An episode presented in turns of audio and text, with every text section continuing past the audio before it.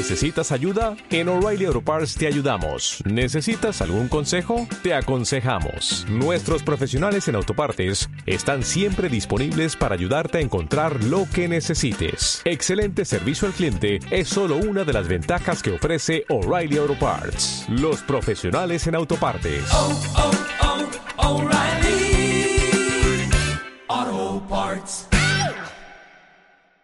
Ucrania y en este caso queremos seguir eh, tratando de bueno de ver qué es lo que pasa día a día porque desde ayer que estamos teniendo novedades. Así que bueno está en línea Jorge Castro que es analista internacional está con nosotros en este momento. Jorge muy buenas tardes. Santiago Gisela te saludan. Cómo estás ¿Qué tal? Buenas tardes, ¿cómo están ustedes? Encantado. Bien, muy bien, muy bien. Jorge, ¿nos contás qué, mm, eh, cuáles son las últimas novedades que tenemos sobre Ucrania y Rusia? Bueno, en el día de ayer comenzó lo que todo indica que es la batalla decisiva de la guerra de Ucrania. Tiene lugar en el sur, este del territorio ucraniano, y el objetivo de las fuerzas rusas, que son los que están llevando adelante esta ofensiva, no es de carácter territorial. Su objetivo no es conquistar una zona determinada de Ucrania, sino realizar un cerco eh, con su búsqueda con- de su posterior aniquilamiento de las fuerzas de élite ucranianas que se encuentran desplegadas en esta zona del sur este de Ucrania, sobre todo entre eh, al este del río Dnieper, que es el que atraviesa el territorio ucraniano, de norte a sur, y desde ahí, desde el este del río Dnieper, hasta el territorio de Donbass, en donde están las dos repúblicas de lengua rusa eh, a las que el gobierno del presidente Vladimir Putin le ha reconocido la soberanía. Jorge, eh, en las últimas horas Estados Unidos dio más apoyo eh, en armas, ¿verdad? Así es. Eh, ha habido una novedad de extrema importancia en lo que se refiere a la provisión de armas de los Estados Unidos a, la, a Ucrania, en el sentido de que en el último envío de armas de, eh, realizado por orden del presidente Joe Biden de los Estados Unidos para las fuerzas ucranianas, en un paquete de eh, 800 millones de dólares de eh, contenido total, apareció por primera vez en la lista de las armas que le fueron entregadas a Ucrania, según la información oficial del Pentágono y de la propia Casa Blanca, aparecieron por primera vez armas ofensivas, que son 18 cañones de 155 milímetros, por un lado, y por el otro, 13 helicópteros de ataque, que son armas inequívocamente ofensivas, tanto la una como la otra.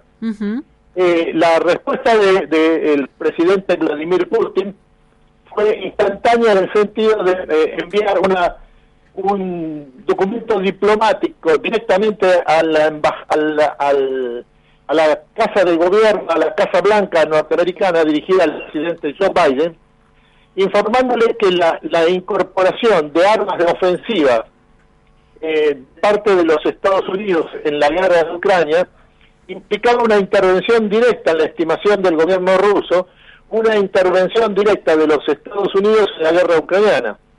Lo que eh, podía tener, tenía, tendría, dijo el gobierno ruso en esta nota diplomática, consecuencias incalculables. Hmm. Inmediatamente, en la madrugada de- del día de ayer, eh, eh, Rusia lanzó más de mil misiles de alta precisión sobre 300 blancos de ubicados en, en distintos puntos del territorio ucraniano, prácticamente sin excepción, y entre estos blancos se encontraba un arsenal de armas eh, enviadas por los Estados Unidos y por la OTAN para Ucrania en la ciudad de Liev, que es la ciudad eh, más importante de Ucrania en la frontera con Polonia, Claro. y en la cual, según informó eh, posteriormente el Ministerio de Defensa eh, ruso, había sido destruida la totalidad de las armas enviadas por los Estados Unidos y eh, la Alianza Occidental, la OTAN, en los últimos seis días, que son precisamente los días en los que fueron entregados esta- estas armas de carácter ofensivo. Esta es la situación actual. El gobierno del presidente Biden ha insistido en enviar, dice que va a enviar un nuevo contingente, también con artillería pesada. Hay que ver cuál va a ser la respuesta después de la advertencia ya hecha previamente del presidente Vladimir Putin ante este desafío de parte de los Estados Unidos.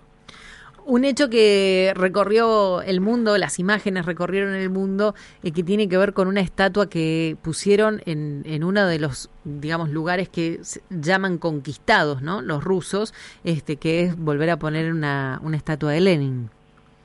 No lo he visto. Eh, ah, no, no esto está, en, sí, en este momento está recorriendo algo que había sido en su momento eh, quitado, bueno, como símbolo de triunfo, este, lo, lo, lo acaban de, de poner y están haciendo, digo lo acaban de poner, estoy viendo la imagen, siempre suponemos que eso es cierto, ¿no? Por supuesto lo, lo, estoy contando como, como lo estaba recibiendo, pero bueno, eh, psicológicamente sabemos que eso tiene una señal y, y eso tiene un peso por sobre todas las cosas. Te agradecemos muchísimo. Santi, ¿vos querías hacer una pregunta? Sí, sí, quería preguntarle a Jorge Castro por su experiencia, si ve, bueno, a ver, percibimos las semanas pasadas, antes de la Semana Santa, que Putin había eh, llevado las, había retirado las tropas que iban hacia Kiev. Ahora eh, Jorge Castro comienza diciendo que viene, eh, digamos, como el ataque final. ¿Cuál es tu percepción de, de si Putin se encuentra ante ante el problema de que tiene que triunfar sí o sí y ha cambiado su estrategia militar, si tiene presiones internas o cuál es la jugada de Putin?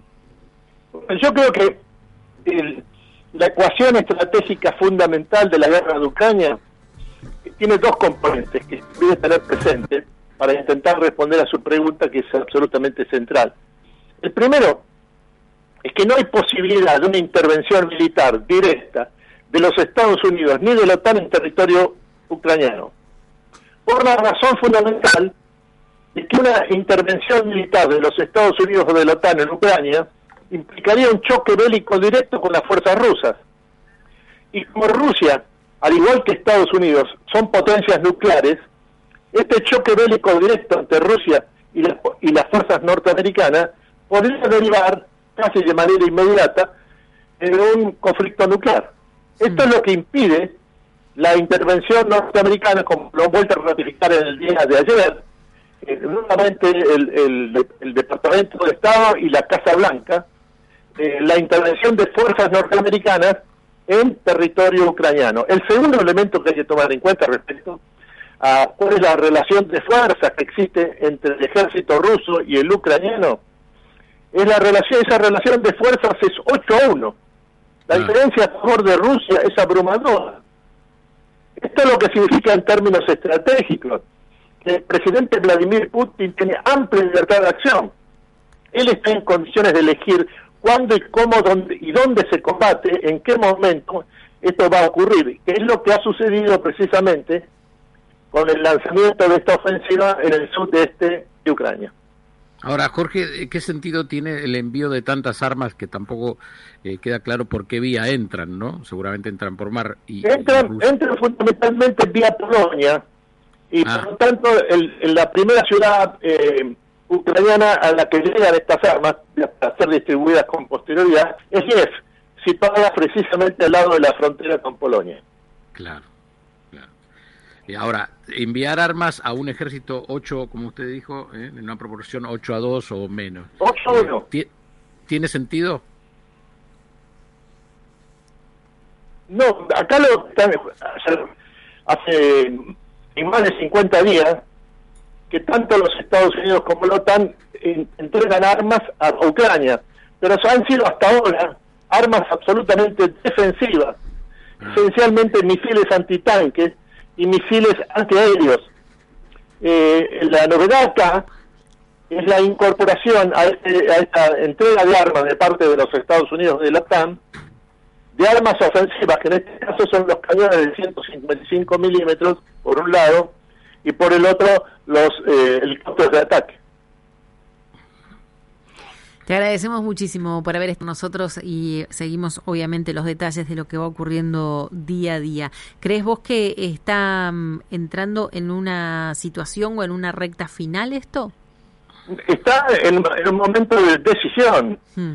Eh, y el- el- no, por supuesto que en medio de lo que está en juego es la, la- la profunda incertidumbre que es propia de todo conflicto militar armado. Pero eh, son dos o tres semanas en las que se decide la suerte del conflicto y la suerte de Ucrania y de Rusia. Bien, perfecto. Muchísimas gracias por estar con nosotros. Hasta luego, encantado. Jorge Gracias. Castro, analista internacional, aquí en vuelo de regreso.